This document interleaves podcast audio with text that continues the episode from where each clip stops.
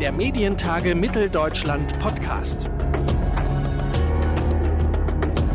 Die News Deserts, die gibt es schon in den USA. Zahlreiche Regionen sind da, die keine Lokalzeitung haben.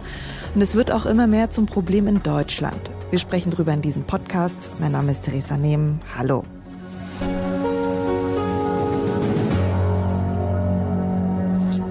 Die Regionalzeitung ist in Deutschland bedroht. Dumont will seine Regionalzeitungen verkaufen, die Funke Mediengruppe, die will zumindest sparen.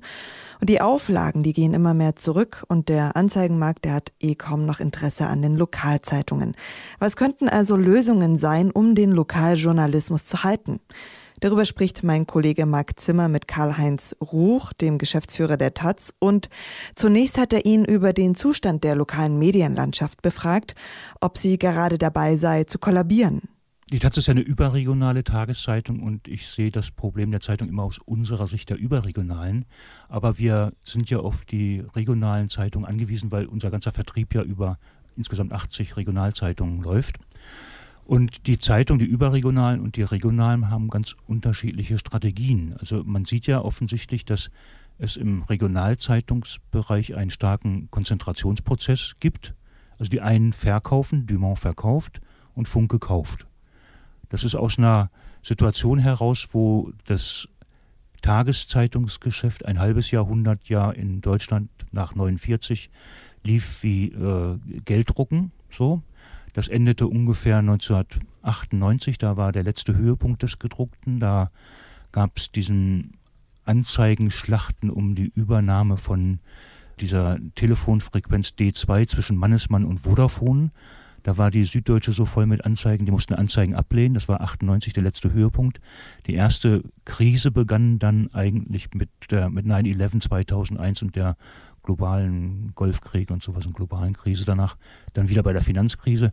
Und seitdem merkt man, dass äh, es unterschiedliche Probleme gibt. Es gibt die Digitalisierung, die führt dazu, dass die gedruckten Auflagen ganz kontinuierlich fallen. Das liegt nicht daran, dass die alten Leser weniger treu sind als vorher. Die Leser sind immer schon 10 Prozent mussten jedes Jahr erneuert werden, weil sie ihr Abo gekündigt hatten oder äh, so. Das funktioniert aber heute nicht mehr, weil die jungen Leute, niemand würde mehr eine gedruckte Tageszeitung abonnieren. Deswegen gehen die regionalen gedruckten Auflagen überall ganz regelmäßig runter. Dem versucht man im Regionalgeschäft durch Konzentration zu begegnen. Also man konzentriert die Auflagen, man kauft die Auflagen zusammen, man konzentriert aber auch die redaktionellen Ressourcen. Das führt zu weniger Vielfalt, mehr Einheitliches. Es werden am Ende eine, eine Handvoll oder vielleicht zehn große Regionalzeitungs- Konzerne überbleiben, in denen mehr oder weniger das Gleiche steht. Also Sie haben Digitalisierung als einen der Gründe angesprochen. Ist das was, wo die Zeitungen zu lange gepennt haben, was verpennt haben, oder war das ein Kampf, den man von vornherein nur verlieren konnte? Man äh, hat ja am Anfang ganz früh auf das Internet gesetzt, die Verlage. Äh, sie haben ihre Inhalte ins Netz gestellt und wollten hohe Reichweiten mit ihren Inhalten äh, haben, haben es auch erreicht. Die Idee war also das Zeitungsgeschäft war ja eigentlich, wurde ja weitgehend durch Anzeigen finanziert und man dachte irgendwie, wenn wir im Internet sind, dann haben wir unendliche Reichweiten, dann werden auch nachher unsere Anzeigenerlöse äh, unendlich sein. Das war ein Irrtum, die Anzeigen sind woanders hingegangen.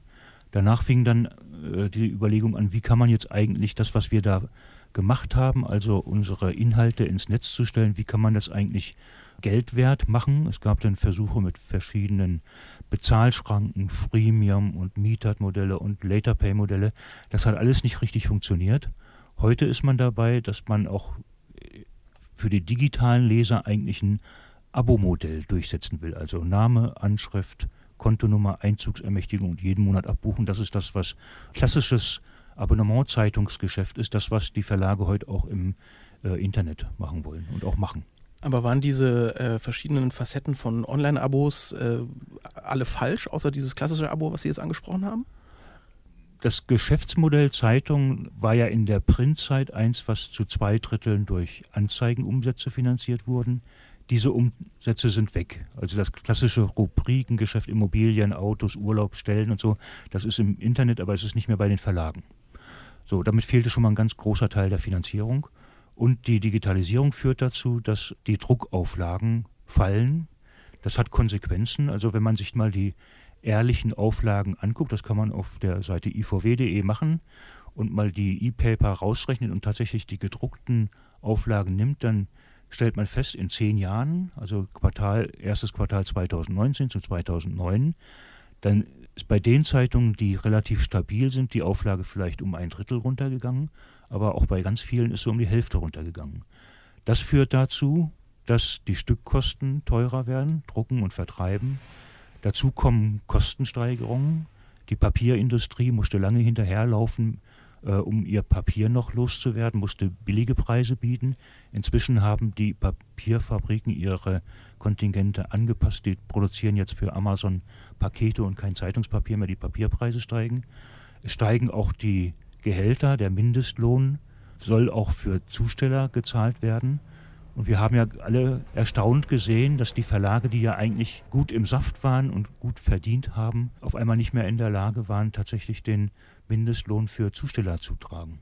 Jetzt gucken ja viele deutsche Zeitungen, was so Zukunftsmodelle betrifft, gerne nach England, zum Beispiel zum Guardian mhm. oder äh, in die USA, zu New York Times, wo es besser läuft.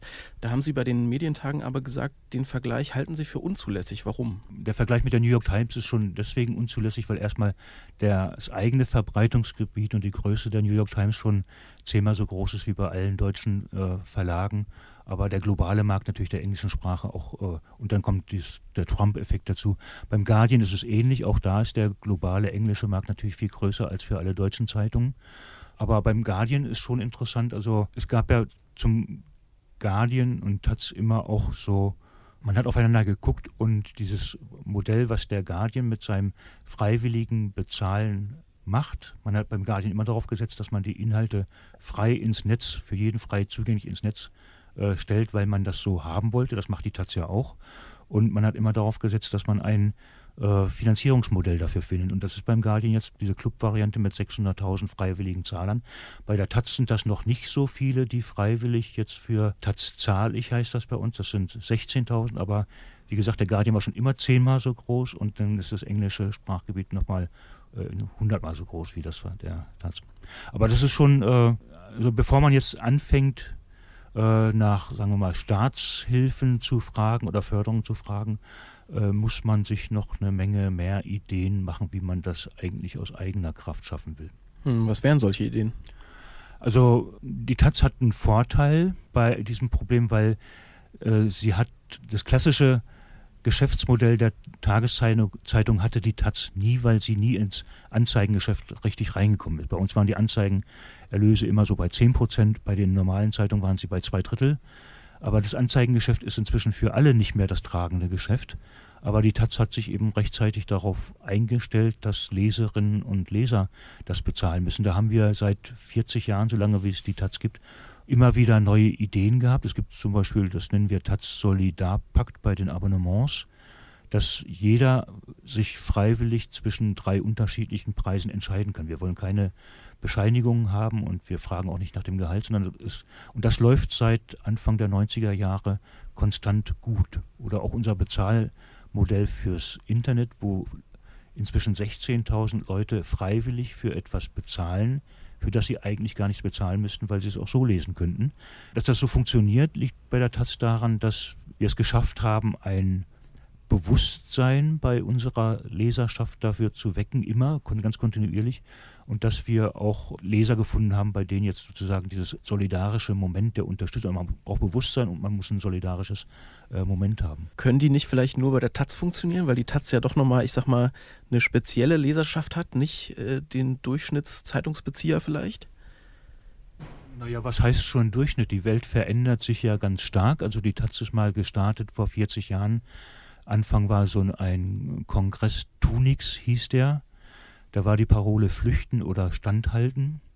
Äh, flüchten heißt, wir gehen auf eine Insel und machen uns ein schönes Leben oder Standhalten heißt, wir bleiben hier und verändern die Gesellschaft. Und seit diesen 40 Jahren hat sich ja die Gesellschaft massiv verändert. Also viele Ideen, die damals bei Tunix Randideen waren, so Emanzipation, Lebensstile, Nachhaltigkeit, Ökologie, die sind heute in der Mitte der Gesellschaft angekommen. Also da muss man schon ein bisschen über den Tag und den Tellerrand hinaus gucken in die Zukunft. Die Taz äh, will jetzt und hat auch Aufsehen äh, damit erregt, äh, die gedruckte Tageszeitung ja einstellen in der Zukunft und sich eigentlich nur durch dieses Taz am Wochenende und online im Grunde finanzieren. Schaffen Sie das? Also wir haben ja schon lange gesehen, wie der Hase läuft und haben 2011 mal eine Strategierunde in der Taz mit Chefredaktion, Vorstand, Geschäftsführung gehabt, wo wir die These aufgestellt haben, in zehn Jahren gibt es keine gedruckte tägliche Zeitung mehr. weder, weder überregional noch regional? Also nicht nur, es gibt keine tägliche Taz mehr, sondern es gibt keine tägliche, das war die These. Und da haben wir dann angefangen, sozusagen uns auf den Weg zu machen, die Alternativen nicht nur zu beschreiben, sondern zu entwickeln. Also wir haben gesagt, gut, das gedruckte wird es, denke ich mir, wohl am Wochenende noch geben. Warum soll man am Wochenende oder einmal in der Woche nicht eine Zeitung lesen? Das Problem ist ja, der Tageszeitung ist ja, dass der Tageszeitungsmarkt ganz, ganz klein ist. Das denkt man immer gar nicht, weil man immer denkt, das wären alles so große Marken. Aber das sind alles Scheinriesen. Der äh, tatsächliche Tageszeitungs-, überregionale Tageszeitungsmarkt ist minimal. Und dafür fahren dann nachts so viele Autos durch die Gegend und so viele Träger. Und äh, aber warum soll man nicht einmal in der Woche, am Wochenende ist wahrscheinlich günstig, am Samstag eine gedruckte Zeitung haben, ein Magazin haben, wo man sich schön in den äh, Liegestuhl liegen kann, legen kann oder ins Café setzen kann. Also die Wochenzeitung ist bei uns eine feste Größe. Wir haben angefangen, äh, dieses E-Paper, das gibt es bei der Taz schon lange, was, das E-Paper äh, ist nichts anderes als die digitale Form der gedruckten Zeitung, kein anderer Inhalt. Aber es hat den Vorteil, das haben auch andere Verlage gemerkt, es gibt äh, Geräte dafür, Lesegeräte, iPhone oder iPad oder äh, Tablets und so. Es gibt einen Handelsplatz dafür, man kann Apps sich runterladen bei Google oder Apple, man kann einen Rahmen drum machen, man kann einen Preis dran schreiben und man kann äh, das verkaufen. Das machen viele Verlage inzwischen ganz erfolgreich als Alternative zur äh, gedruckten Ausgabe. Der Unterschied ist gering, inhaltlich ist er gar nicht da, sondern es ist das Gleiche. Und äh, die Angst vorm Digitalen, die haben junge Leute sowieso nicht, aber auch bei den Älteren. Es ist ja inzwischen so, dass das Internet und das Digitale die ganze Lebenswelt auch der äh, älteren Menschen durchdrungen hat. Das ist ja nicht mehr so, dass es da eine große Barriere gibt. Aber ist dieses, dieses Urteil, das Zeitalter der gedruckten Zeitung ist vorbei, ist das nicht ein bisschen verfrüht? Ich meine, es gibt ja noch Millionen Leute, die täglich ihre Zeitung lesen. Es werden immer äh, weniger und das ist, also, das ist einfach, das System funktioniert nicht mehr. Die fallenden, die stark fallenden, kontinuierlich fallenden Auflagen auf der einen Seite und die steigenden Kosten also bei der Zustellung, bei den Lohnkosten der Zuträger oder bei den Kosten der Druckerei, bei den Papierkosten, die steigenden Kosten und die fallenden Auflagen, das ist etwas, wo es ein, es gab neulich ja ein Kommunikationswissenschaftler hat die gleiche Kurve genommen, wie ich sie nehmen würde, hat gesagt, also wenn man das jetzt weiterrechnet, dann erscheint die letzte Tageszeitung 2030. Er hat aber einen Denkfehler gemacht. Also er hat die letzte Zeitung genommen, aber es gibt beim laut BDZV 140.000 Zusteller, die werden sich nicht um die letzte Zeitung prügeln. Jetzt ist äh, vielleicht zum Abschluss noch eine Option, die gerade auch diskutiert wird und in, in anderen Ländern gibt es das auch schon, dass es, Sie haben es auch schon selber angesprochen, äh, Subventionen gibt für Tageszeitungen, weil man sagt, es muss ja irgendwo im Regionalen auch noch Berichterstattung geben, die ist wichtig, Lokalberichterstattung.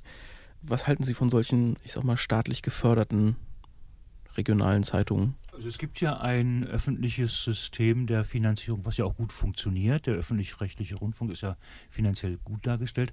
Da stellt sich auch, finde ich, die Transformationsfrage. Also aller Journalismus wird sich nachher irgendwann im Netz begegnen. Also es gibt keine gedruckten Zeitungen mehr, es gibt aber auch kein Fernsehen der klassischen Art mehr, sondern man macht das alles im Netz, in, keine Ahnung, in Bildern, in äh, Tönen, in äh, Schriften und sowas. Das wird alles ineinander verschmelzen.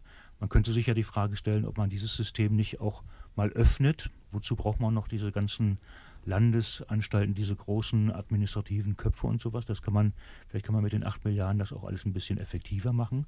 Also ich glaube, bevor man nach öffentlicher Förderung ruft, äh, muss man sich auch bei denen, die jetzt Zeitung machen, das sind ja nicht nur die Verleger und die Verlage, das sind auch die äh, Journalisten zum Beispiel, wo ich manchmal das Gefühl habe, dass sie dann doch arge, dünne Bretter bohren, wenn es um die Rahmenbedingungen ihrer eigenen Existenz geht.